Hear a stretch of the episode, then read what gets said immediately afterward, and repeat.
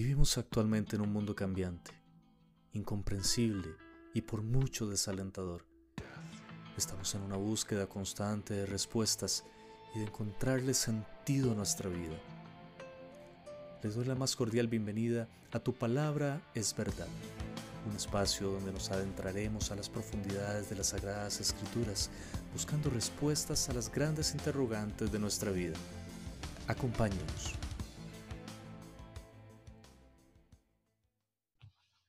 Vamos a ver un tema bastante, bastante interesante porque vamos a ver prácticamente el origen de las religiones, el origen de la religión. Y cómo desde, desde este punto en adelante Satanás ha utilizado su arma estratégica más poderosa, que es la religión, y cómo ha engañado a cientos de, de millones de millones de personas a través de la historia. Y es interesante el tema, es importante que lo, que lo podamos ver a la luz de la palabra y a la luz también de, de otros acontecimientos y que cada quien saque sus conclusiones, ¿verdad? Cada quien pues tomará lo que crea conveniente según lo que el Espíritu le dé a, conocer y lo que no, pues simplemente no lo, no lo reciba. Aquí vamos a, tocar el tema del capítulo 11, ver cómo se desarrollaron esos acontecimientos y qué nos ha dicho también la historia y hasta qué punto hemos llegado, ¿verdad? Eh, aquí la, idea no es, no es atacar a ninguna religión, sino simplemente poner sobre el tapete la estrategia que el enemigo ha utilizado, ¿verdad? Cómo esa estrategia nos distrae del verdadero norte, de la verdadera, eh, del verdadero camino que es Jesucristo y cómo Satanás lo ha hecho a través de los años y de los siglos. Esto no es nada nuevo y hoy vamos a ver ese, ese, ese origen, así como, como lo pude eh, poner en el post de, de, mm, de Instagram, eh, la confusión, ¿verdad? Y, Satanás es, es, experto en confundir. Esa confusión que se generó en ese momento allá en la torre de, de Babel, esa confusión sigue reinando hasta, hasta hoy en día. Le ha funcionado a Satanás muy bien y vamos a ver qué fue lo que pasó en aquel momento y cómo Dios también nos, nos apoya nos respalda, qué fue lo que hizo Dios en aquel momento y cómo hoy nosotros tenemos que también estar bien, bien eh, firmes, conocer bien la palabra para evitar caer también en esa confusión. Pues si tal parece que tengo problemas con el Instagram, pero bueno, ya estamos a través del Zoom. Quiero que me acompañen a, a orar para que iniciemos esta sesión. Padre amado y bueno, te damos gracias en el nombre de Cristo Jesús por permitirnos, Señor, un espacio más, abrirnos una posibilidad más, Señor, de reunirnos y de compartir tu palabra. Ayúdanos, guíanos sobre todo, Señor, para que con ojos espirituales, con oídos espirituales, con un corazón atento a tu voz, Señor, podamos entender este mensaje podamos reflexionarlo, Señor, porque tú lo que quieres es edificarnos, darnos vida eterna a través de tu palabra, Señor, y el enemigo quiere todo lo contrario, quiere confundirnos para alejarnos de la verdad, porque el enemigo sabe que la verdad, tu palabra, Señor, es la que nos hace libres. Que tu Santo Espíritu, Señor, gobierne nuestras vidas y nuestras casas a esta hora, Señor, y que descienda tu sabiduría sobre nosotros, en el nombre de Cristo Jesús. Amén y amén. Eh, Génesis 11 es el capítulo que vamos a estudiar hoy. Bueno, gran parte de ese capítulo, porque este capítulo está como, como en dos partes, ¿verdad? Una parte nos habla de la torre de Babel y la otra parte nos habla de la descendencia de Shem. Shem es el hijo mayor de, de Noé, o Sem, que le conocemos como Sem, pero Shem significa nombre, ¿verdad? Aquellos que quizás han podido ver alguna, alguna de estas series em, bíblicas, ¿verdad? Eh, los, hebreos mencionan mucho, los judíos mencionan mucho a Hashem. Hashem significa el nombre. Ellos no mencionan el nombre de Dios, no, no se atreven a decir Jehová como nosotros, o Yahweh, o Yahvé, o, o Yahvé. Eh, ellos no mencionan su nombre. Entonces, lo que le dicen es el nombre, precisamente. Así que si ustedes han escuchado o escuchan algún judío diciendo Hashem, ya saben que significa el nombre. Eh, Génesis 11 habla de la Torre de Babel, ese es el primer, el título con el que se introduce esta, este capítulo, y voy a leerlo hasta el versículo 9 para que me acompañen. Dice así, tenía entonces toda la tierra una sola lengua y unas mismas palabras. Y aconteció que cuando salieron de, de oriente hallaron una llanura en la tierra de Sinar y se establecieron allí. Y se dijeron unos a otros, vamos, hagamos ladrillo y cosámoslos con fuego. Y les sirvió el ladrillo en lugar de piedra y el asfalto en lugar de mezcla. Y dijeron, vamos, edifiquemos una ciudad y una torre cuya cúspide llegue al cielo y hagámonos un nombre, por si fuéramos esparcidos sobre la faz de la tierra. Y descendió el Señor para ver la ciudad y la torre que edificaban los hijos de los hombres. Y dijo el Señor, He aquí el pueblo es uno, y todos estos tienen un solo lenguaje, y han comenzado la obra, y nada les hará desistir ahora de lo que han pensado hacer. Ahora pues, descendamos y confundamos allí su lengua para que ninguno entienda el habla de su compañero. Así los esparció el Señor desde allí sobre la faz de toda la tierra, y dejaron de edificar la ciudad. Por esto fue llamado el nombre de ella Babel, porque allí confundió el Señor el lenguaje de toda la tierra y desde allí los esparció sobre la faz de toda la tierra. Así que vemos cómo hay, un acontecimiento aquí que está relacionado con lo que vimos el jueves pasado, cuando leímos el Génesis 10. Si recuerdan bien, Génesis 10 estábamos leyendo las descendencias de los nietos de Noé, ¿verdad? Los hijos de Can y los hijos de Jafet. Primeramente vimos los hijos de Jafet, como estos hijos de Jafet eh, son, son las, las, tribus o los padres de muchas de las naciones que hoy conocemos con, con, otros nombres, ¿verdad? No son quizás los nombres bíblicos, porque han ido cambiando a través de la historia, pero todas las naciones hoy en día, todos los países que hoy en día conocemos, salen de estos tres personajes, de Sem, Cam y Jafet. Así que Jafet, eh, vimos cómo, cómo, esas naciones las podemos identificar con países de hoy en día. Vimos también los descendientes de Canaán, ¿verdad? Y hablamos de que, Cana, de, perdón, de Cam, de que Canaán era bastante, eh, digámoslo así, una persona que no tenía la bendición porque realmente eh, los hijos de él, las descendencias de él eran naciones que iban a tener un protagonismo muy, muy feo, digamos, en la historia. Siempre van a, estar en, en, servidumbre, en pleito con Israel.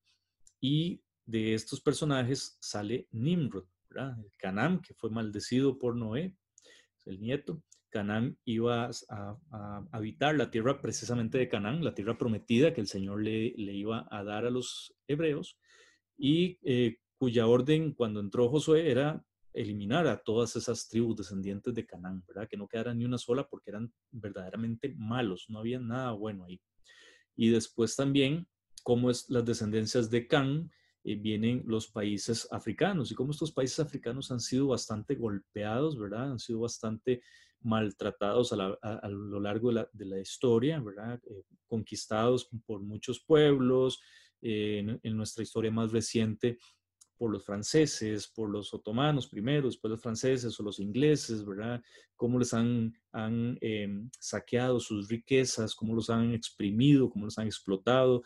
Eh, hay, son gente que sufre mucho pandemias, sufre mucho hambrunas, eh, etcétera. El continente africano quizás ha sido el más golpeado del mundo en cuanto a pobreza, en cuanto a miseria y, prácticamente viene del descendiente de Cam. Así que vemos cómo esas cadenas generacionales de maldición se van transmitiendo de generación en generación durante miles de años.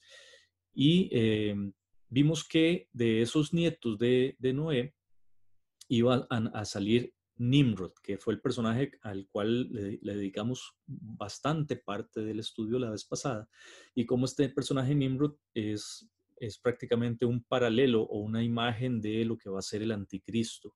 Nimrod fue el primer gobernador mundial, se erigió como gobernador mundial, se puso en el lugar de Dios, la gente lo seguía, la gente lo idolatraba, la gente lo adoraba y la gente lo, lo puso en un, en un pedestal, le, lo empoderó, por llamarlo de alguna manera. Así que la historia que vamos a contar ahorita de, de, de Babel eh, se desarrolla antes de lo que estábamos leyendo la vez pasada, ¿verdad? Porque la vez pasada estábamos leyendo que Nimrod construyó varios reinos y que se hizo poderoso y todo. Bueno, hoy vamos a ver el capítulo 11 es como que cuenta lo que pasa antes, ¿verdad? De que, de que, de que incluso la tierra se dividiera. Se recuerdan también, hablamos de eso, de que la ciencia nos dice que la deriva continental es una teoría que eh, nos, dice que los continentes se separaron hace millones de años, ¿verdad? Y que había un solo continente que se llamaba Pangea.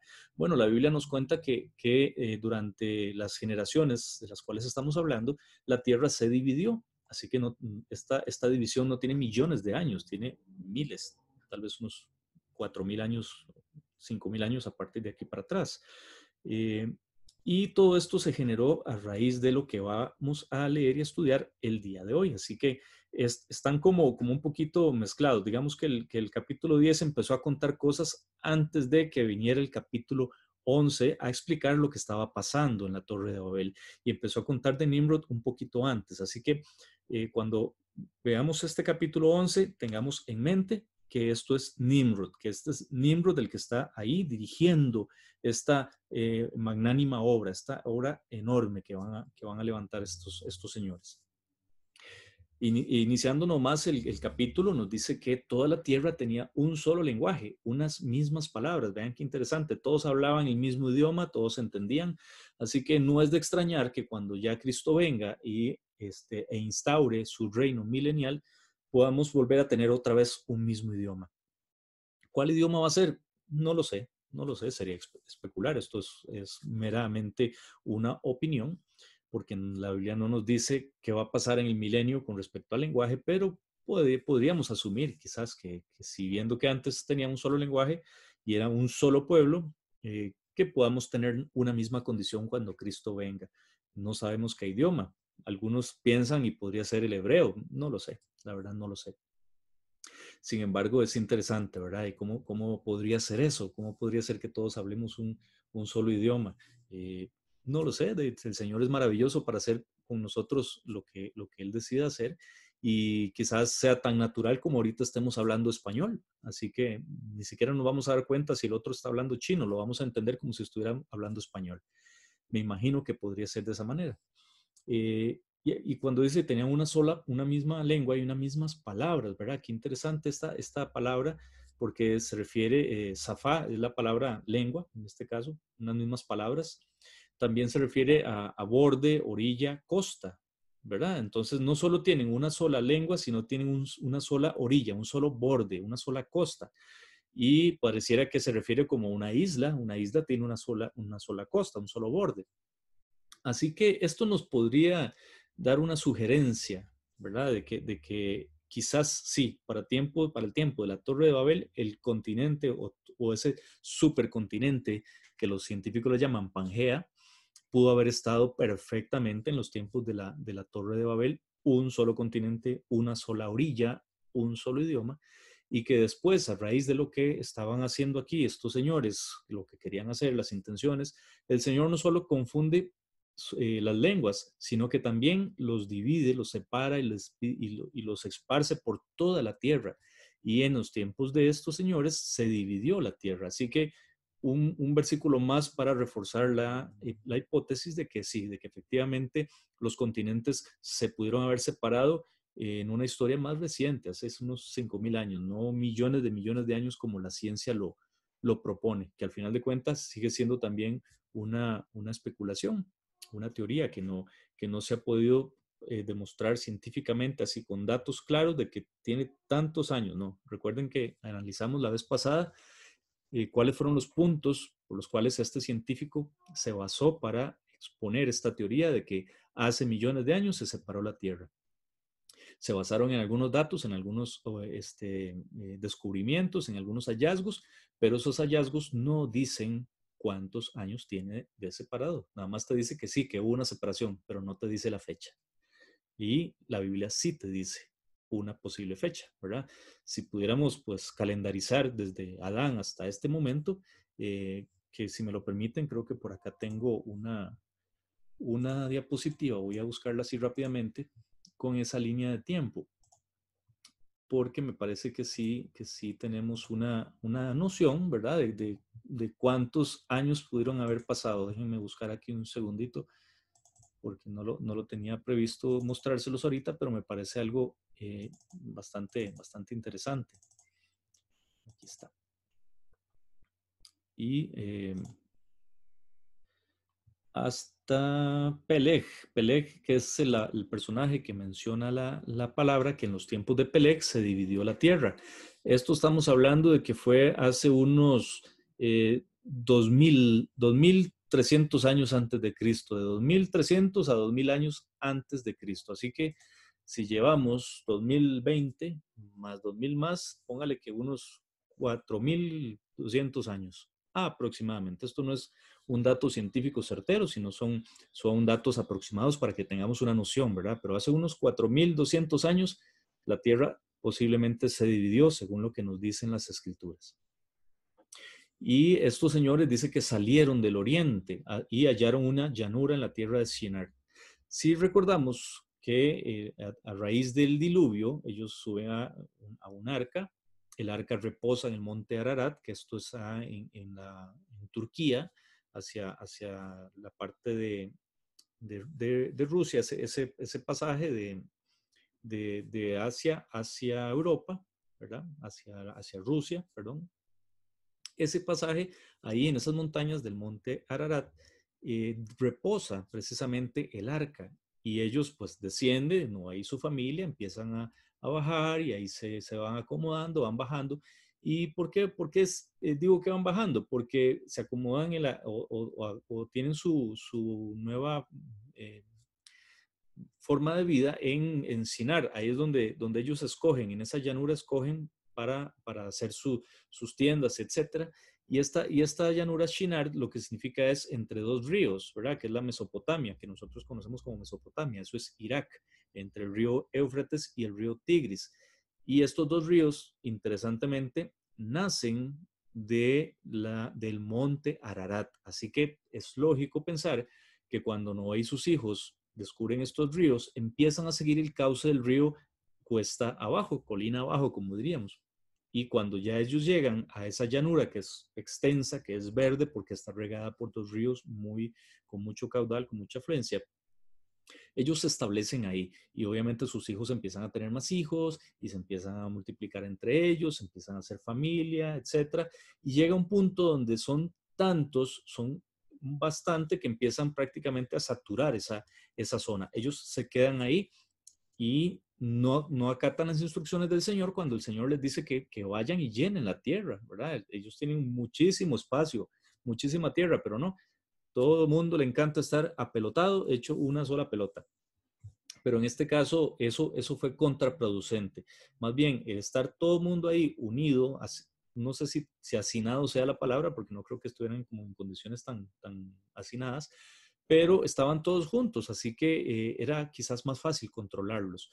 Y Nimrod eh, que lo estudiamos la vez pasada, se erigió como ese poderoso cazador a, través de, sus talentos, a través de su fuerza, de su rebeldía, empezó a ganar adeptos, empezó a, ganar popularidad y llegó a un punto donde él se endiosó, se, se empezó a creer Dios, empezó a creer que realmente él era tan poderoso, tan invencible, que, nadie se le iba a, a, meter, que nadie lo iba a confrontar, que podía prácticamente matar y destruir al que, al que se le opusiera y empezaron, empezó la gente a depender de él. Eso es lo peligroso. Cuando nosotros empezamos a depender de otras fuentes y no del Señor, estamos eh, eh, propensos al engaño. Cuando no dependemos del Señor 100%, estamos propensos al engaño. Y Satanás, que es engañador, que es el padre de confusión, eh, es experto en aprovechar estos, en estas ocasiones y lo que va a hacer es, eh, tendernos una trampa para que nos alejemos de Dios. Y cuando ya estemos bien alejados de Dios, Él nos destruye. Así que estas personas se establecieron allí en esa llanura, en lo que es Irak, empezaron a habitar Irak, a, habitar el país de Irak, y por eso se dice que eh, los sumerios y que la civilización como tal nació en Irak, Muchos incluso piensan que ahí el primer ser humano se creó y no es así. Ya vimos que el primer ser humano se creó en el Edén, que muy posiblemente el Edén es lógico pensar de que estuviera en donde está la tierra de Israel, que es la tierra prometida, que es la tierra amada por Dios. Así que es, lógico pensar que sí, que ahí estuvo el Edén. Obviamente ya ese, ese sitio no está. Pero eh, cuando ellos salen al oriente, entonces, ¿al oriente de qué? Al este, se van al este. ¿Al este de qué? Una vez más. Eh, bueno, al este de, la tierra prometida, al, este de, lo que, donde fue el Edén, de donde estaba el Edén. Y este, esta, este punto geográfico es Irak. Así que eh, los sumerios, los caldeos, todas estas civilizaciones antiguas, que realmente lo más antiguo que se ha descubierto en cuanto a escritura, en cuanto a, en cuanto a civilización, en cuanto a casas, edificios y etcétera, está ahí en Irak, precisamente. Así que la ciencia tiene algo de razón, lo que pasa es que eh, como no ha investigado todas las evidencias de la Biblia, muchos científicos plantean de que ahí se empezó el ser humano. Y no, ahí no empezó el ser humano, ahí, reinició, porque empezó en el Edén, se hizo todo aquel alboroto, ¿verdad? Fueron expulsados, empezaron a llenar la tierra, toda esa parte, y eh, fueron destruidos con el diluvio. Y el Señor los vuelve a traer a, a esa tierra de, de Shinar.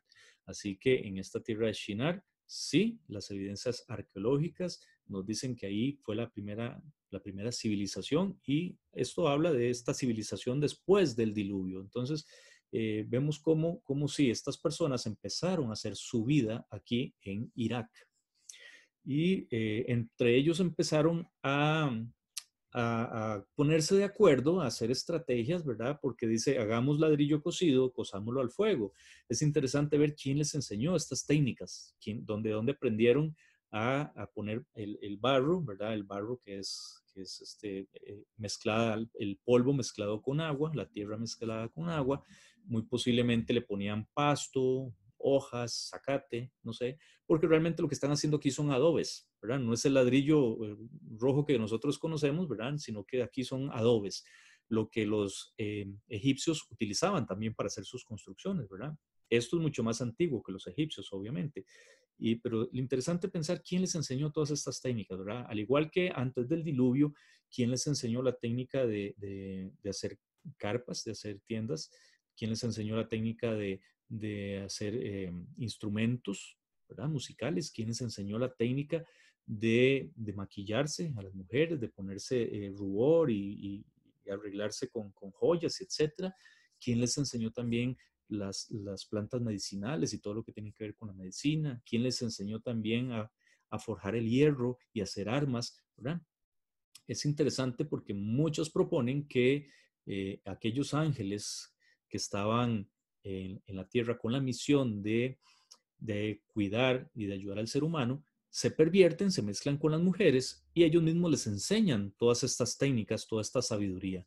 Y se cree que eh, también ellos les, les ayudan a fabricar aquellas grandes edificaciones. Nada raro que les ayudaran también aquí a planificar esta gran torre, eh, así como la, las pirámides de Egipto, ¿verdad? Y que eh, hablamos también de que posiblemente como había gigantes, había hombres demasiado fuertes, pues también aprovechaban esta fuerza bruta eh, para poder hacer todas estas edificaciones tan grandes y tan monumentales en tiempos donde no hay tecnología, donde el conocimiento pareciera apenas escaso, ¿verdad? Con el conocimiento que tenemos hoy en día es muy difícil poder replicar otra vez una, una, pirámide de Egipto, por ejemplo.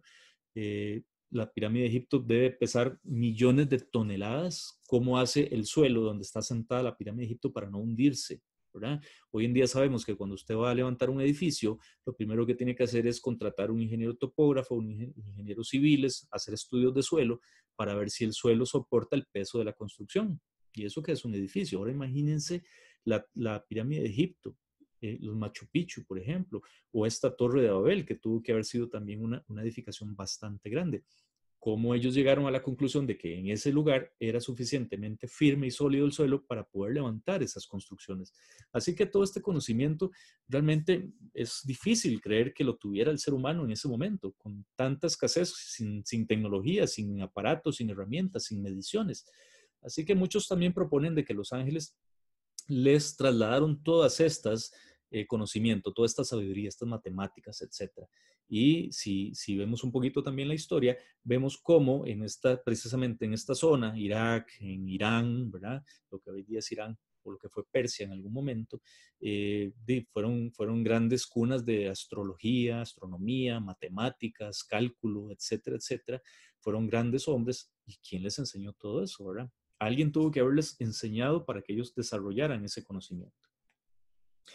Y este, pues se dicen unos a otros, edifiquemos una ciudad y una torre. Así que aquí ya podemos meter a Nimrod. Aquí ya vemos cómo Nimrod está organizando a toda la gente para que, para que los planes que tiene Nimrod todos los lleven a cabo. Así que todo el mundo está trabajando al unísono por una sola, por un solo objetivo. Aquí podemos decir que hay un único gobierno mundial donde el, el que manda es Nimrod, es el, el, tirado, el tirano, el dictador, que organiza a todo el pueblo para eh, cumplir sus deseos, sus propósitos. ¿Cuáles eran los propósitos? De ser un, rey, tener un reino. Y Nimrod fundó varios reinos. Nínive, Nínive es uno de ellos. Rehobot, habíamos hablado la vez pasada. El mismo Babel, que, que Babel es, digamos, el padre de lo que vendría a ser Babilonia siglos después. Así que vemos cómo Nimrod ya en este momento tiene suficiente poder y autoridad para organizar a toda la gente. Dice que todos estaban unidos para hacer una ciudad con un mismo norte, con un mismo objetivo. Como les digo, un único gobierno mundial.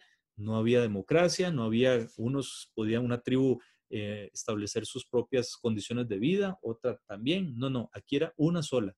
Las órdenes las dictaba Nimrod que era el rey, el dios, se endiosó, así como lo hicieron los césares romanos en algún momento, los grandes emperadores, Alejandro Magno, eh, Ciro de Persia, eh, y todos los, los grandes pues, tiranos que han pasado a través de la historia, el mismo Hitler que quiso hacer un tercer reino, quiso unificar y hacer una sola raza aria.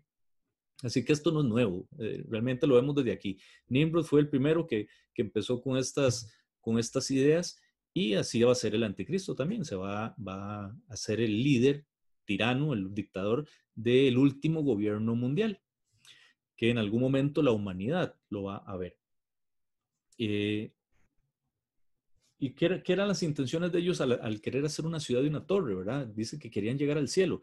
Y casi que estoy seguro de que no querían llegar al cielo para, para estar más cerquita de Dios, ¿verdad? Como para adorarle más. No, no, al contrario, era un, era un desafío. Lo que estaban haciendo era un reto, un desafío para decirle al, mundo, nosotros somos grandes y podemos hacer lo que sea, somos grandes y entre más alto sea la torre, más poder voy a tener, ¿verdad? eso siempre ha sido como el anhelo del ser humano, querer dominar el mundo, ¿verdad? Y, Nimrod aquí está, está queriendo hacer esos planes. Y si ustedes recuerdan que en algún momento tal vez a los que están acá hemos podido compartir ese mensaje de eh, Isaías 14 eh, o Ezequiel 28, cuando hablamos de Satanás, cuando fue creado como Lucifer, como aquel ángel de luz, las intenciones de Satanás también se empezaron a pervertir porque él fue un, ángel o una criatura eh, hermosa, dotada de sabiduría, de belleza, de, esplendor, con un lugar privilegiado en los ángeles. Él, era un querubín, tenía un rango especial, no era un ángel común y corriente y dice que su vestidura era de piedras preciosas. Eh, así que imagínense como una, como una bola de discoteca, ¿verdad? Una bola de discoteca, cuando usted le pone luces, esa bola de discoteca brilla y, refleja luces por todo lado, pero la fuente de luz no es la bola de discoteca, sino que es precisamente la fuente de luz que le pega a esta bola. Así que si Satanás tenía su vestidura como de piedras preciosas, ¿verdad? Imagínense cuando él estuviera delante de la presencia de Dios, con la luz de Dios, cómo iba a reflejar los colores tan perfectos y maravillosos aquel querubín. Así que pudo haber sido también muy admirado por, por los otros ángeles y él se también se ensoberbeció, quiso ser como Dios, quiso no quiso honrar a su creador, sino que quiso ser como su creador.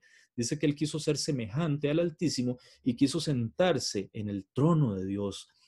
Así que ese fue el primer golpe de Estado que la historia conoce. Satanás quiso derrocar a Dios, quiso ponerse en su lugar y ya sabemos la historia, fue expulsado del cielo. Así que él no lo pudo lograr. Entonces, ¿qué está haciendo aquí en la tierra?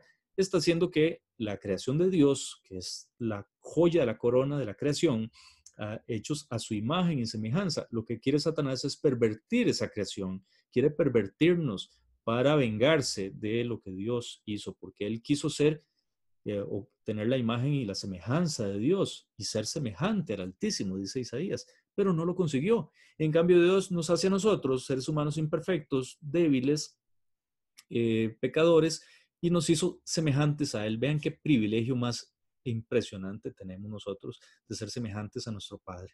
Así que eso le tiene que haber dolido muchísimo, darle, dado mucha chicha a Satanás. Eh, tuvo que haberlo eh, puesto también eh, a odiarnos muchísimo más. Satanás nos odia a muerte, él quiere destruirnos.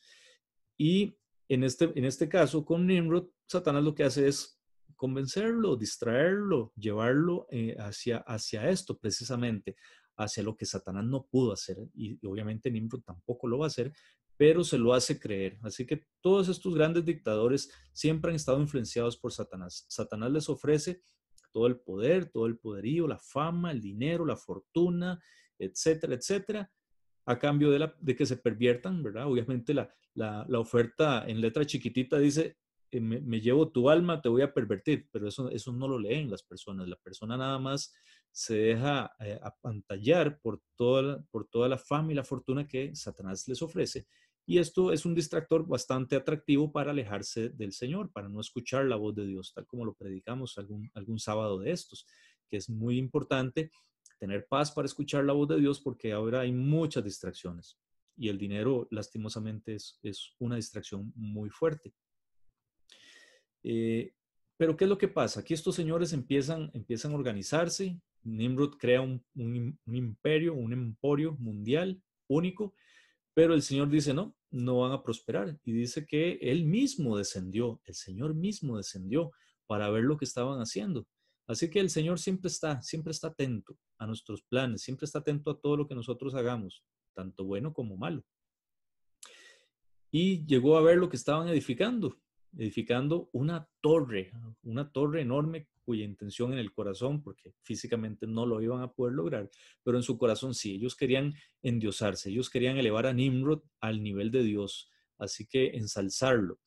Y si ustedes eh, pueden, pueden hacer esta, esta, esta asociación, esta analogía, ¿verdad? De que si estas personas quieren poner a Nimrod en un lugar privilegiado y le levantaron una torre enorme, un monumento y al final Nimrod muere porque es un ser humano, un mortal como todos nosotros, lo que prevalece es ese monumento. Eh, ¿Qué pasa también con las, las pirámides, con Machu Picchu, con las grandes eh, edificaciones que se encuentran, que casi todas comparten una forma ahí como piramidal o cónica? En México también, en otras partes del mundo se encuentran similares edificaciones. ¿Qué es lo que pasa con todo esto? ¿Realmente es un culto a quién? Es un culto a este dios Nimrod. Porque si de este momento nace esta idea y Nimrod se muere, y más adelante vamos a comentar un poquito sobre esta leyenda, ¿verdad? Ya estamos, aquí estamos hablando del hombre, lo que nos dice la Biblia, los datos bíblicos, pero después vamos a, a ver la leyenda, Nimrod como leyenda. ¿Qué es lo que pasa? Que el ser humano busca siempre eh, cómo, cómo, tener contacto con, con, algo más, con algo superior. Lo que pasa es que lo hace de una manera incorrecta, de una manera equivocada. Así que todas estas edificaciones ustedes las pueden ver, no importa en qué parte del mundo, tienen como una misma intención, una construcción hacia arriba, tipo pirámide o, o torre o monumentos, ¿verdad? Y han sido tradicionalmente lugares de culto y de rituales, de rituales a, dioses, a deidades, a la misma tierra, a la Pachamama, a lo que ustedes quieran, etcétera, etcétera, pero han sido lugares de culto. Y Dios por eso desciende aquí y, dice que, que, confunde, porque dice que nada, nada va a hacer desistir, no van a cambiar de parecer, ya están demasiado rebeldes. Tienen un solo lenguaje, han comenzado la obra, tienen un solo objetivo, tienen a un guía, a un líder, que en este caso es Nimrod, que los va a llevar hacia cualquier cosa y nada los va a hacer desistir. Así que el Señor mismo desciende y confunde allí su idioma, su lenguaje. ¿Y cuál es el sentido? Y aquí mismo la palabra no lo dice, para que ninguno entienda el habla de su compañero. Esto es para que ninguno se ponga de acuerdo y no prosperen, no sigan haciendo lo que están haciendo. pero esto no es porque Dios le incomoda en el sentido de que, de que no quiero que sigan haciendo esto por capricho, sino que Él sabe que si lo siguen haciendo va a terminar pervirtiéndose otra vez la raza humana tal como pasó antes del diluvio. Y el Señor está dándole en su misericordia, en su bondad, le está dando una oportunidad más al ser humano, ¿verdad? Quizás muchos de nosotros diríamos, yo en, lugar de Dios ahí hubiera bajado y un rayo los desaparezco por necios y majaderos, qué pereza con esta gente. Les di chance de ser salvos, eh, los rescaté del diluvio a través de Noé y sus hijos, los guié a una tierra hermosa, a una tierra eh, cercana a dos ríos con buenos pastos donde puedan sembrar y comer. Y ahora están dándome la espalda, se están revelando. Qué majaderos que son. Y así somos nosotros. Todo el ser humano, la historia del ser humano ha sido así, de majadería. Si nosotros no tuviéramos al Espíritu Santo, eh, tampoco podríamos seguir a Dios, no podríamos ser discípulos de Cristo, no pudiéramos eh, experimentar este, este gozo. Así que veámoslo como un acto de misericordia, no, como un acto de egoísmo del Señor, sino como un acto de misericordia, porque si no, la humanidad se hubiera destruido, no hubiera quedado nada, no estaríamos nosotros aquí hablando en este momento. ¿Y qué va a pasar al final de los tiempos? Igual, lo hablamos el martes pasado, de hecho lo comentábamos con Rudy, si el Señor Jesucristo no viene, no cumple su promesa, esta, este, esta raza humana deja de existir, se acaba, nos matamos unos a otros, nos pervertimos, la gente se terminaría suicidando, terminarían este, matándose unos a otros por tanta maldad y tanta venganza que hay en el mundo. Así que en un acto, una vez más, de misericordia, el Señor Jesús va a venir a acabar con la maldad y nos va a dar una nueva oportunidad. Vean qué maravilloso, qué maravilloso es vivir con, con este conocimiento del Señor Jesús, sabiendo que Él hace nuevas todas las cosas. Él nos da libertad, el enemigo, Satanás lo que quiere es destruirnos y oprimirnos, traer opresión. El Señor Jesús nos quiere dar libertad más bien, pero Satanás es tan, tan chancho, tan estratega, que nos hace creer que más bien la palabra de Dios, el hablar de Dios, el hablar de Jesús, es anticuado y es lo que nos hace más bien estar oprimidos. Y todo lo contrario, Satanás sabe que la palabra de Dios nos da libertad. Y como les venía diciendo, pues eh, el ser humano es, tan cabezón, no ve la oportunidad que el Señor le está dando y eh, el Señor en un acto de misericordia desciende para confundir el idioma. Entonces, a partir de este momento empiezan a generarse los idiomas. Obviamente son idiomas primitivos, no los que conocemos hoy en día, porque sabemos, por ejemplo, que el español es una lengua eh, romance, ¿verdad? Que viene del, del latín, incluidos otros idiomas, ¿verdad? Así que son, son idiomas primitivos, pero al final de cuentas son varios, varios lenguajes. El ser humano tiene un solo lenguaje, una sola forma de comunicarse con, palabras, todos se entienden y en este momento el Señor los, los confunde, les da más, más variedad de idiomas. Así que me imagino que, tuvieron que empezar a, a encontrarse quienes, quienes hablaban o quienes se entendían. Tuvo que haber sido algo bastante catastrófico, de bastante confusión, como les puse en el post de, Instagram o en el post de, la charla de hoy. Confusión, eso es lo que significa Babel, confusión. El Señor confunde allí las lenguas.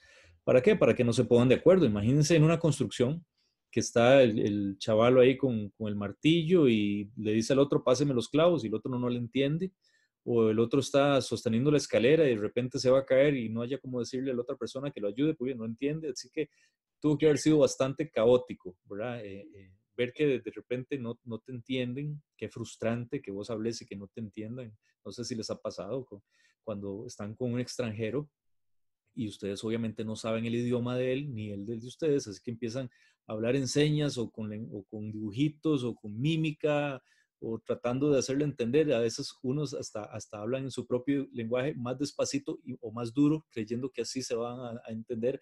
Es súper simpático, pero en este caso no creo que haya sido simpático, creo que haya sido caótico, caótico, caótico por completo. De repente no saber eh, quién habla tu idioma, no, que no te entiendan, vos querés algo y nadie te, nadie te lo puede dar porque no te entienden. Así que necesariamente la gente tuvo que agruparse según su lengua, según se entendían y empezar a, a, irse de ahí, de esa, tierra de Shinar, lo que hoy en día es Irak, y empezar ahora sí a poblar el mundo. Como les decía, en el capítulo 10 nos dice que en estos tiempos, para estos señores, en los tiempos de estos señores, la tierra fue dividida, fue separada. no vamos a, retomar otra vez ese tema porque lo vimos la vez pasada, pero el ver cómo estas personas fueron divididas y ya muy posiblemente estuvieran agrupadas por lenguaje, es lo que nos permite entender cómo la Tierra fue poblada en todos los continentes, cómo es que hay personas en, el continente americano, cómo es, que hay personas en Australia, ¿verdad? Cómo es que hay personas en, diferentes islas, eh, cómo llegaron hasta allá. Bueno, de esta manera, porque la Tierra empezó a fracturarse, a fraccionarse, se divide y las personas llegan obviamente llegan con un conocimiento cultural eh, que parte de un punto eh, en común, pero como ustedes saben, a través de la historia se empieza a hacer un tipo de teléfono chocho. Entonces las personas empiezan a variar la historia y termina siendo una variante del original. Eh, a partir de, aquí es donde quiero entrar ya el tema de la, de la leyenda, de Nimrod como leyenda porque eh, aquí lo vimos en este capítulo y en el capítulo anterior, eh, Nimrod como persona, como personaje bíblico, lo que la Biblia nos dice, los datos que la Biblia nos da, pero ahora vamos a verlo desde un punto de vista de lo que nos cuentan las leyendas, la cultura de los diferentes eh, países y lo que de repente la historia nos pueda contar. En un momento dado, Nimrod adquiere muchísimo poder, obviamente, se hace un tirano, se hace el primer dictador mundial. Las personas lo siguen por respeto, porque se identifican con él, o por miedo, por temor, porque él es bien tirano. Así que nada raro de que muchos de ellos lo sigan porque, porque si no lo siguen, pues no tienen acceso a la comida, acceso a los servicios, acceso a las ciudades, en las ciudades hay protección, etcétera, etcétera.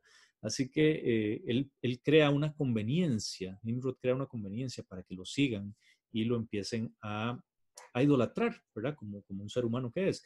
Obviamente esto tiene que acabarse en algún momento, porque Nimrod es finito, Nimrod muere en algún momento, no se sabe si lo, matan o si muere, ¿verdad?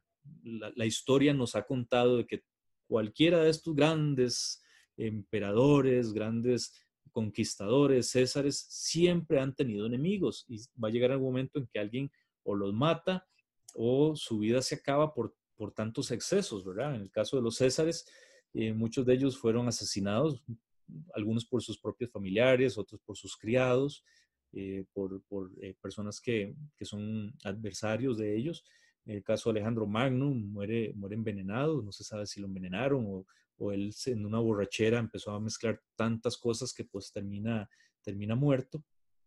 De una u otra forma, Hitler, pues eh, la historia nos dice que, muere eh, de un balazo, que se suicida. Así que eh, la, historia nos dice que, que, todos estos tiranos terminan mal siempre, de alguna manera. Así que llega un punto donde Nimrod ya no está en la escena y, como les digo, ya esto es un tema de, de leyenda, es un tema cultural que a través de las diferentes culturas se ha logrado conocer estas historias.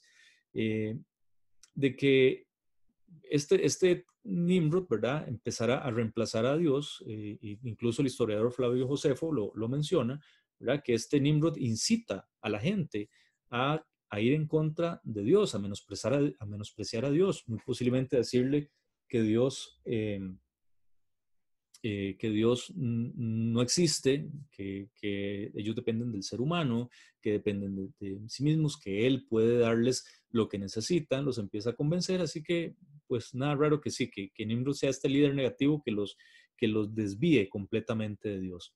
Y así ha pasado y hoy en día lo podemos ver, como, como las personas cada vez son más, más ateas, como los grandes gobernadores de, de muchas naciones eh, no les tiembla el pulso para, para ir quitando lo que ellos llaman religión, entre comillas, ¿verdad? Eh, lo que quieren es quitar cualquier cosa que, que se asemeje a Dios o que les recuerde a Dios, porque precisamente eh, estamos llegando a un punto similar a lo que está pasando aquí en la Torre de Babel, donde prácticamente no dependen de Dios, dependen de un hombre. Entonces, esto, esto que está pasando hoy en día se está repitiendo la historia, no es nada nuevo, se está reciclando la historia este, este tipo Nimrod, ¿verdad? Eh, en otras eh, obras de literatura como las homilías clementinas, eh, Nimrod es identificado como Zoroastro y el zoroastrismo es una religión antigua, un culto que practicaban los antiguos medos y persas, lo que son los iraníes. Incluso algunos iraníes todavía practican estos rituales o esta religión de Zoroastro. Y se relaciona Zoroastro con precisamente con Nimrod. También la historia eh, o las leyendas nos dicen que Nimrod eh, muere, que fue, obviamente el, fundador de, Babilonia, lo que se conoció después como Babilonia, y que Nimrod muere y que se, se, hace, se convierte en el dios Sol. Esto es sumamente importante, ¿verdad? Porque a partir de aquí podemos entender lo que ha pasado en las religiones del mundo entero. Y hoy en día todavía lo podemos ver. Este, este Nimrod se convierte en el dios Sol porque la leyenda nos cuenta que Nimrod tenía una esposa, eh, Semiramis. Y Semiramis, eh, al, no estar Nimrod, eh, Semiramis em, eh, inventa esta historia de que Nimrod muere y se convierte en el dios Sol, obviamente con, cuál intención, para, para que su reino eh, eh, persistiera en el tiempo, para que prevaleciera en el tiempo, para ella de continuar con ese reinado, ese imperio que su esposo tenía. Así que lo, lo endiosan. Entonces la gente, como ya en vida lo idolatraban, ahora imagínense muerto, ¿verdad? Lo martirizan aún más, así que empiezan a adorarlo ya no como un hombre, ahora, ahora como un dios, como el dios sol, empiezan a rendirle culto al sol, a la naturaleza, creyendo que el sol es Nimrod, que Nimrod se ha convertido en ese dios sol. Y este, esta, este, este dios sol. Eh, está plasmado en los días de la semana como, como el día del Sunday en domingo, ¿verdad? El día del sol, está dedicado precisamente a Nimrod. Y empezaron a adorar los diferentes astros y los diferentes planetas, pensando que sí, de que, de que Nimrod controlaba todo este tema de la naturaleza. Así que empieza todo este misticismo, toda esta em, superstición, inicia con Nimrod. La leyenda se va esparciendo, ¿verdad? Y eh, como decían los, los alemanes, una, una mentira contada y repetida durante cientos de años se vuelve una verdad. Así que eh, esta, leyenda de Nimrod eh, empieza, empieza a cada vez a tener más fuerza, más fuerza. Y Semiramis, que en algún momento queda embarazada, tiene un hijo, que algunos piensan que ni siquiera fue de Nimrod. Eh, ella genera también otra leyenda de que ella está embarazada de un dios, que es Nimrod, y que lo que tiene en su vientre es un semidios. Y ahí nace el famoso Tamuz. Ustedes pueden buscar en, Google, googlear esos nombres, hay bastante información al respecto. Eh, Nimrod, Semiramis y Tamuz, que esos son los, los nombres, digamos, originales de esta, esta historia de Babel. Eh, pero ¿qué es lo que pasa? Cuando, cuando muy posiblemente ya Semiramis muere y todo también, Semiramis eh, tiene, tiene este hijo Tamuz que es en diosa, entonces la gente empieza a adorar ya no solo a a Nimrod como el dios Sol, sino que empiezan a adorar a Semiramis como la madre de un semidios, la madre de un dios, la diosa madre, la Rea, Rea que llamaban los, los antiguos griegos también, los antiguos eh, asiáticos, los, los, eh, la gente que, que eh, pobló la zona donde, donde estaban las siete iglesias. Nosotros lo hablamos en el Apocalipsis los martes acerca de que en esas iglesias que se fundaron en Asia, eh, la gente adoraba a, la, diosa madre, a, la diosa Rea. Lo que pasa es que después vienen los griegos y le cambian el nombre y le llaman diferente, y después vienen los romanos y le cambian el nombre y le llaman diferente, pero la idea es la misma. Así que esta, tipa, Semiramis, este personaje, también se empieza a endiosar y empieza la leyenda de una diosa de la madre de las dioses, de la reina del cielo, etcétera, etcétera, con su hijo semidios. Entonces se hace una trinidad falsa de dioses falsos donde no son dioses, son seres humanos que existieron, que tuvieron ¿sí? mucho poder, mucha influencia, pero que murieron, que no son dioses, pero la gente los empieza a idolatrar. La gente empieza no solo a rendirles culto a ellos, sino a, a hacer grandes monumentos, a hacer altares, hacer este, torres, hacer pirámides que les recuerdan a estos personajes, porque ellos creen que a través de estos edificios tienen contacto todavía con estas deidades. Ojo, son deidades falsas, no existen, no hay tal cosa como otros dioses. Hay uno solo, un único Dios. Lo demás son inventos, son historias que el ser humano se ha hecho en su cabeza a lo largo del tiempo. ¿verdad? Es como que usted ponga un vaso vacío en la mesa y usted se concentre por horas y horas y horas para que aparezca agua y usted puede eh, orar, rezar y, hacerle culto a ese vaso que nunca va a pasar nada porque son objetos inanimados, no tienen alma, no tienen espíritu. Así como cualquier imagen, cualquier imagen, cualquier estampita, cualquier eh, eh, foto, etcétera, que, que usted le pida, que usted adore, no tienen alma, no se mueven, no ven, no oyen, no escuchan. Así que ahí no hay nada es vacío, simplemente materia, materia inanimada. El único Dios que existe, que está vivo aquí en medio de nosotros, es el Dios de la Biblia, nada más. Así que desde acá, en este mismo momento, desde Nimrod, desde la Torre de Babel, nacen las religiones, nacen estas ideas idólatras, ese afán del ser humano por querer conectarse con un ser superior.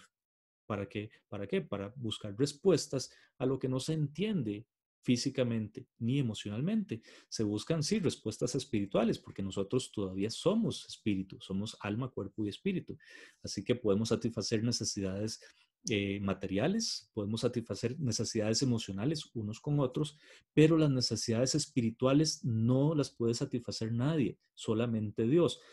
entonces, al nosotros tener esa necesidad espiritual, vamos a querer llenarla con algo todavía nosotros tenemos ese chip que, Dios nos puso, porque él, fuimos hechos a imagen y semejanza suya. Y si bien es cierto, el, perdimos la gloria de Dios al, pecar desde el huerto del Edén, no perdimos el espíritu. Tenemos todavía conciencia de eternidad. Eso está en, en el libro de Eclesiastés. Dios puso en nosotros esa conciencia de eternidad, esa partecita espiritual, esa chispa de fe necesaria para poderlo buscar en algún momento de nuestra vida. No nos dejó completamente solos. Y cuando nosotros con esa chispita de fe que tenemos, venimos a la palabra, escuchamos la palabra y entendemos el Evangelio y aceptamos al Señor Jesús, ahí nos manda su Espíritu Santo, nos, nos bendice con, con su propia presencia en nosotros mismos.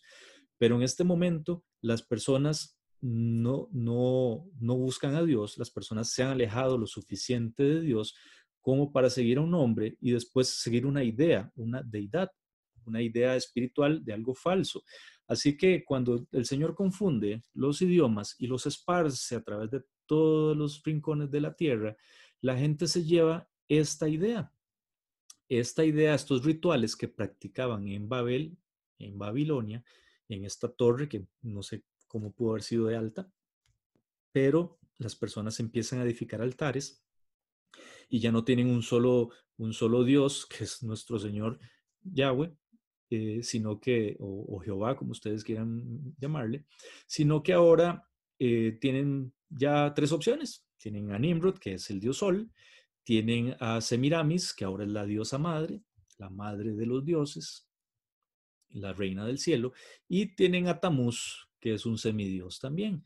Y de ahí en adelante, como les dije hace un rato, se convierte en un teléfono chocho, porque se llevan esa idea, pero ya los, ya los que van hacia el lado del este se la llevan eh, y empiezan a, a, cambiarla a través de la historia, empiezan a cambiarle los nombres, etcétera, pero es la misma idea. Como yo siempre lo menciono, es el mismo diablo con diferente vestido, porque detrás de esta idea, de estas deidades, de esta idolatría, está Satanás estos planes son, son ejecutados por Satanás. Satanás convence a las personas, las manipula para que se alejen de Dios y les ofrece todas estas historias para que la gente eh, nunca siga a Dios, para que la gente tenga diferentes opciones y nunca vea la verdad.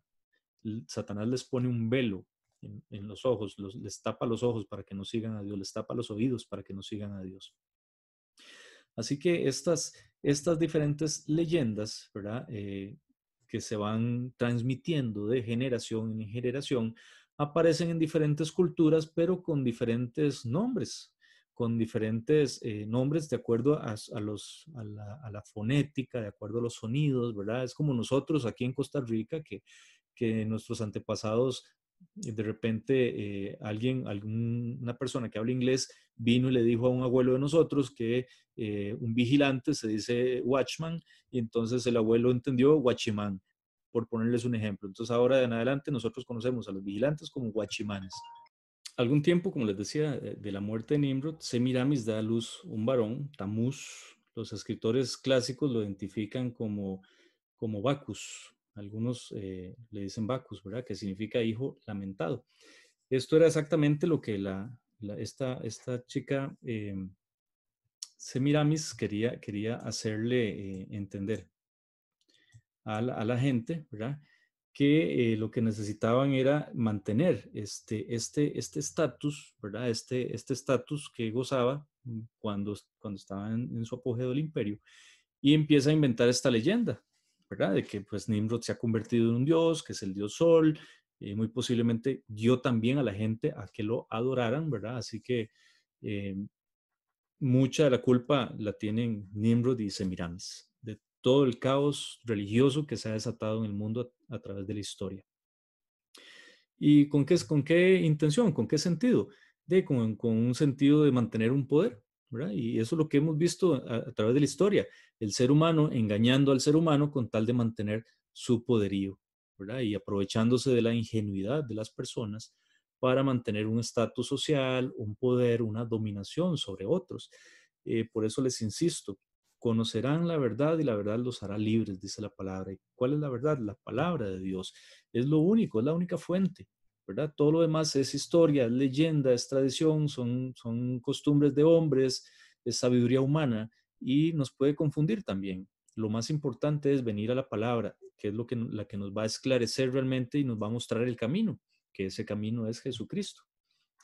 Y voy a seguir leyendo algunos datos que, que encontré acá revisando pues un poquito de leyenda y de historia, lo que nos, dicen las, diferentes eh, culturas. Em, esta, esta, mujer Semiramis, ¿verdad? Eh, eh, algunos la llaman Ishtar o Easter, ¿verdad? Que es en inglés, que significa también Pascua. Así que también toda esta, toda esta tradición de los huevos de Pascua, que, que, nos parece incluso muy bonito, muy simpático, tiene sus orígenes paganos en Ishtar, precisamente que eh, se dice que la leyenda cuenta de que este, este Nimrod se, convirtió en un huevo y pues de ahí viene la leyenda de los huevos de Pascua. Ustedes pueden leer un poquito más acerca de la historia de, de Ishtar. Eh, otras culturas, otras culturas la conocen como Astoret, Astarte, la, la, misma palabra nos, nos, dice que le llamaban la reina del cielo, que las personas hacían tortas, cocían tortas, hacían pasteles como o queques, como queramos llamarlo, para ofrecérselos a la reina del cielo, Y qué interesante cómo todavía esa, esa expresión, reina del cielo, se sigue utilizando. Ustedes sabrán a qué me refiero, ¿verdad? Para no entrar en mucha, mucha polémica, porque como les digo, aquí el afán no es eh, criticar una religión específica. Eh, yo respeto mucho las, las creencias de cada uno. El Señor a través del Espíritu se encarga de irnos revelando cada vez más información de su palabra, de su verdad. Y el Espíritu Santo es el que nos, nos, eh, nos quita los velos para nosotros eh, no seguir distracciones, no seguir tradiciones de hombres, sino seguir a Jesucristo nada más. Pero, pero vean que esto no es nuevo. Esta frase, como les digo, Reina del Cielo, no es algo nuevo, es algo que ya viene desde prácticamente desde la Torre de Babel hace unos 4.200 años, como les decía ahora. Y todo fue una idea que empezó con Semiramis, porque Semiramis difunde esta mentira con tal de mantener el poder, el poderío que su esposo levantó, este imperio que su esposo levantó, y ella necesita mantenerlo, así que eh, inventa toda esta historia de, que ella, pues, de que Nimrod se convirtió en el dios Sol y se sigue adorando. Los romanos adoraban al dios Sol. Hoy en día eh, muchas religiones siguen adorando al dios Sol, incluso, incluso eh, dentro del cristianismo, muchas vertientes del cristianismo tienen simbología que nos abogan, nos recuerdan el, el dios Sol. Ustedes pueden buscar, pongan culto al Sol actualmente y van a ver todas las imágenes que ustedes dicen, sí, mira, esto es un Sol, esto es un Sol. Y no es casualidad, ¿verdad? Porque, porque el mismo Satanás ha estado fraguando esta estrategia desde hace 4.000 y resto de años. Y le ha funcionado muy bien. Le ha funcionado muy bien porque, acuérdense, el, propósito de Satanás es alejarnos de Dios. Él pone las distracciones, pone eh, las, las tentaciones para que caigamos en las concupiscencias de nuestra carne, cometamos pecado, nos pone distracciones, nos llena de, de rituales, nos llena de deidades, de diferentes variaciones, de diferentes opciones. Tenemos un montón de opciones para escoger con el único propósito de que nos sigamos a Dios, al único Dios verdadero. Así que eh, cuando, cuando eh, estas culturas empiezan a dispersar, se llevan esta idea a sus diferentes regiones y la idea va variando, ¿verdad? Van cambiando de nombre, van cambiando de rituales, porque eso es lógico, a través del tiempo se va, se va haciendo de esta manera. Pero eh, la idea es la misma, es, es, un mismo origen perverso, maligno, que sale de una mente malévola como la de Semiramis y la de Nimrod, ¿verdad? Y Satanás se aprovecha de esto, los mantiene con poderío, les hace creer que ellos no necesitan a Dios, que ellos mismos son Dios. Así que eh, esto ha permitido engañar a millones de millones de millones de personas a lo largo de los años. Eh, más adelante ya, como les digo, Nimrod, muerto pero no olvidado, ¿verdad? Se conoce como Baal, que Baal significa Señor o amo, ¿verdad? También algunos lo llaman Cronos. Eh, algunos, eh, o los romanos, lo llamaban Saturno. Eh, siendo Semiramis la esposa de Baal, su título hubiese sido Balti. Y Balti, traducido al latín, se tradujo como Mea Domina. Y en italiano, este nombre traducido es Madonna, porque el italiano viene de, del latín. Así que también Madonna significa mea domina, mi señora. Así que es interesante como también en Italia eh, se le conoce a la, Virgen María como la Madonna. También, Todo, esto tiene, tiene relación, para que ustedes vayan viendo esta, relación. Y voy a, mencionarles algunos nombres de, de estos deidades según las culturas donde se desarrollaron estas ideas, donde proliferaron estas ideas. Los sumerios, como les decía ahora, los sumerios, la civilización más, más antigua, ¿verdad? Que es de la cual se conoce, le llamaban a Semiramis eh, Inanna o Nikrash. no sé cómo se pronuncia, pero es Nikrash. Y significa madre dolorosa. En, latín eh, se, le dice Meadomina, como les acabo de decir, o Madonna en italiano.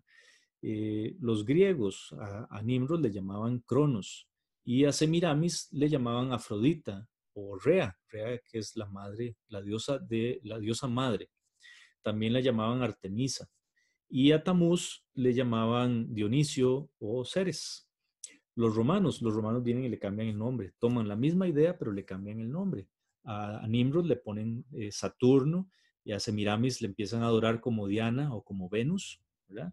Y a, y a Tamuz, que es el hijo producto de esta relación de, Semiramis con Nimrod, se le llama eh, Júpiter. En Egipto, en Egipto se le conoce como Osiris, como Isis y como Horus. Quizás esta, esta triada es como la más conocida de todas y lo hemos escuchado tal vez en películas o en fábulas, pero Osiris no es otra más que eh, Nimrod, solo que los egipcios le llamaron Osiris y Semiramis le, le empezaron a llamar Isis. Y a Tamuz lo empezaron a llamar Horus. Y si ustedes siguen leyendo historia religiosa de las diferentes culturas, se van a dar cuenta de que todos estos monumentos eran levantados de una forma conmemorativa, de una forma ritual. No eran edificios para habitar, no eran edificios como nosotros hoy en día que, que quizás construimos cosas por, entretenimiento, por estética, ¿verdad? Un parque, hacemos un kiosco bien bonito para que la gente disfrute y no tiene tintes religiosos. Aquí sí, definitivamente todo lo que aquí levantaban en estas épocas era con tintes religiosos, enfocados en una deidad, enfocados en un ritual, enfocados en, en, brindar o en rendir culto de adoración a una deidad, a la, a la naturaleza. Y recordemos que no era a la, naturaleza per se, sino que a esa idea de que Nimrod se convirtió en el dios Sol. Y de ahí era muy sencillo brincar también a adorar las estrellas, a adorar la luna, a adorar los árboles. Si ustedes eh, buscan eh, historia celta de los druidas y todas estas eh, culturas se van a dar cuenta cómo eran bastante adoradores de la naturaleza, cómo se iban a los bosques, hacían ya este, fogatas, buscaban los, la parte más profunda del bosque, más oculta, para hacer todos estos rituales, para embriagarse con licores, para tomar sustancias, y eso desencadenaba también eh, prácticas sexuales este, desordenadas. Vemos también cómo en la época de, de, los Césares, en la época de los mismos griegos, levantaban templos a estas deidades y tenían el mismo patrón de comportamiento. Un templo o un edificio enorme dedicado a una deidad, donde ponían una estatua, donde le prendían fuego. Ahora nosotros prendemos candelitas, ya no prendemos una hoguera, una fogata, pero prendemos candelas a una estatua. Y este, la única variante es que ya no está la parte sexual, porque en esos templos habían eh, sacerdotes encargados de, dirigir estos rituales y eh, habían sacerdotisas, habían jovencitas que eran vírgenes que llevaban ahí para perversión sexual. Entonces todo eso terminaba en una pura orgía, en una pura fiesta. Eso también lo hacían los druidas, eso también lo hacían los romanos, lo hacían los griegos y no es de extrañar que estos mismos señores aquí en Babel tuvieran esa misma, esa misma costumbre, viendo que todo lo demás ha sido heredado precisamente de esto. Eh, los persas, los persas le llamaban Mitra a Nimrod. El mitraísmo es interesantísimo. Si a ustedes les gusta leer, les gusta investigar, investiguen sobre Mitra, investiguen sobre el mitraísmo y la relación con, con eh, la iglesia romana. Investiguen eso para que sepan muchas de las cosas que hoy en día se acostumbran a hacer vienen de tradiciones paganas de Mitra, de los persas. Y también los persas, como les decía ahora, adoraban a Zoroastro. Este, de hecho, es una religión, el zoroastrismo. Eh, los cananitas, los cananeos, llamaban a Astoret o la llamaban Astarte, la reina del cielo. Eh, me parece que está en, Ezequiel o en Jeremías, tengo que buscarles exactamente la cita, donde, donde habla precisamente de que Dios, les, Dios les está reclamando, cómo las mujeres se juntan para cocinar tortas y ofrecérselas a la reina del cielo. Así que esto no es nada nuevo, ¿verdad? No hay tal cosa como reina del cielo, no hay tal cosa como diosa madre, no hay tal cosa como Dios del sol, Dios de la luna, no hay tal cosa como la Pachamama. Todos estos, como les digo, son ideas que nacen y tienen su origen en la Torre de Babel, su origen en la tierra de Sinar, lo que hoy en día es Irak, y tienen su origen en una mujer llamada Semiramis, que con el afán de mantener su poder, de mantener su reino, empieza a crear una mentira. Y esta mentira, con el pasar de los años, se vuelve una leyenda y la leyenda se convierte en tradición y la tradición se hace religión. Así que tengamos bastante cuidado, abramos los ojos, sigamos al, Dios de la Biblia nada más, porque lo demás son distracciones para, para quitarnos la posibilidad de acercarnos a Dios, de escuchar la voz de Dios. Si ustedes conocen a gente religiosa, que me imagino que sí, en todas nuestras familias hay, eh, como la gente tiene hoy por tradición pedirle a, por ejemplo, a, un santo, ¿verdad? Que, que tenemos santos, eh, variedad de santos a disposición nuestra y cada uno cumple una función específica para lo que usted necesite, ¿verdad? Entonces, ¿todo esto de dónde viene? Viene también, si ustedes estudian el panteón romano y el panteón griego, eh, también tenían cientos de deidades que cumplían funciones específicas. Así que los griegos heredan esta idea de muy posiblemente los persas, los persas la heredan de los sumerios, eh, los griegos se la trasladan a los romanos y los romanos la trasladan después cuando ya Constantino eh, hace la fusión de, Estado con el cristianismo, el cristianismo entra a la sociedad, o más bien el mundo entra al cristianismo y se mezcla, se mezcla. Entonces ahí pues las personas tienen muchas posibilidades de, de adoración a diferentes deidades. Y lejos de, juzgar a las personas, ¿verdad? Con cuánta fe lo hacen o no, porque estoy seguro de que muchas personas lo hacen con una fe honesta, lastimosamente es una fe equivocada, porque no van a lograr nada, viendo pues que no hay espíritu detrás de una imagen, detrás de un cuadro, detrás de una escultura, eh, detrás de una pirámide o eh, o, viendo al cielo, a las estrellas, a la luna, al sol, a los árboles, ahí no hay nada, no hay espíritu en ellos. El único espíritu es el espíritu de Dios, el que nos escucha, el que está presente en todo lado. es el único omnipotente, el único omnipresente, el único omnisciente. Imagínense ustedes si en el otro lado del mundo, en China, en este momento hay alguien eh, adorando a, pongamos un nombre aleatorio, adorando a, a Krishna. Y alguien de este lado del continente está pidiéndole a Krishna. Yo les pregunto, ¿a cuál de los dos va a escuchar? ¿Será que Krishna escucha? ¿Será que Krishna existe y los escucha a los dos al mismo tiempo? Por supuesto que no, porque Krishna no existe. Porque lo que están es hablándole a una estatua de yeso, de oro, del material que sea, a un cuadro, a una pintura, y se están engañando a ellos mismos. Y les pongo este ejemplo para no herir susceptibilidades, pero pongan el ejemplo que ustedes gusten, incluso con, eh, con la religión que muchos de nosotros quizás practicamos o quizás todavía ustedes practican, yo no lo sé, no quiero meterme mucho con ese tema, pero pero realmente el único que nos escucha es Dios en cualquier momento, en cualquier tiempo, en cualquier época, porque es el único que está presente en todo lado. Usted le está pidiendo o estamos pidiendo nosotros esta noche al Señor, lo estamos adorando y Él está aquí escuchándonos. Y puede ser que un grupo en Australia en este mismo momento esté reunido adorando y, escuchando la palabra y ahí está también el Espíritu Santo al mismo tiempo, escuchándolos a ellos y, y este, llenando de bendición sus vidas. Solo, solamente Dios puede hacer eso, ni siquiera Satanás, con, con todo y el poder que tiene. Y mucho menos una idea generada del propio ser humano, ¿verdad? De, una mentira generada por Semiramis, ¿verdad? Y, y, y como, como, estas religiones, hay, por eso hay tanta variedad de religiones como, como culturas ha habido alrededor del mundo, porque precisamente el ser humano tiene esa necesidad. Freud lo decía, el ser humano es irremediablemente religioso. Y es que tiene sentido. Al ser alma, cuerpo y espíritu, necesitamos, tenemos esa necesidad espiritual, esa necesidad de volver otra vez a casa. Recordemos que nosotros somos un espíritu dentro de un cuerpo, no un cuerpo con espíritu. Es al revés, porque el cuerpo es temporal, el cuerpo se deshace, pero el espíritu permanece. Así que eh, yo los, los invito a que, a que investiguen a través de la historia, a través de las leyendas, cómo la Biblia nos da la razón de ver que, que el Señor es el único, es el único Dios. Cualquier otra cosa que nosotros sigamos o adoremos va a ser en vano, no va a resultar en nada positivo para nosotros, sino que simplemente vamos a, a dejar de percibir la verdadera voz de Dios, dejar de recibir esas bendiciones, de recibir ese gozo que solamente el Espíritu Santo nos da. Hasta aquí llega nuestro programa. Acompáñanos en una próxima edición y los estaré esperando para descubrir juntos cosas maravillosas.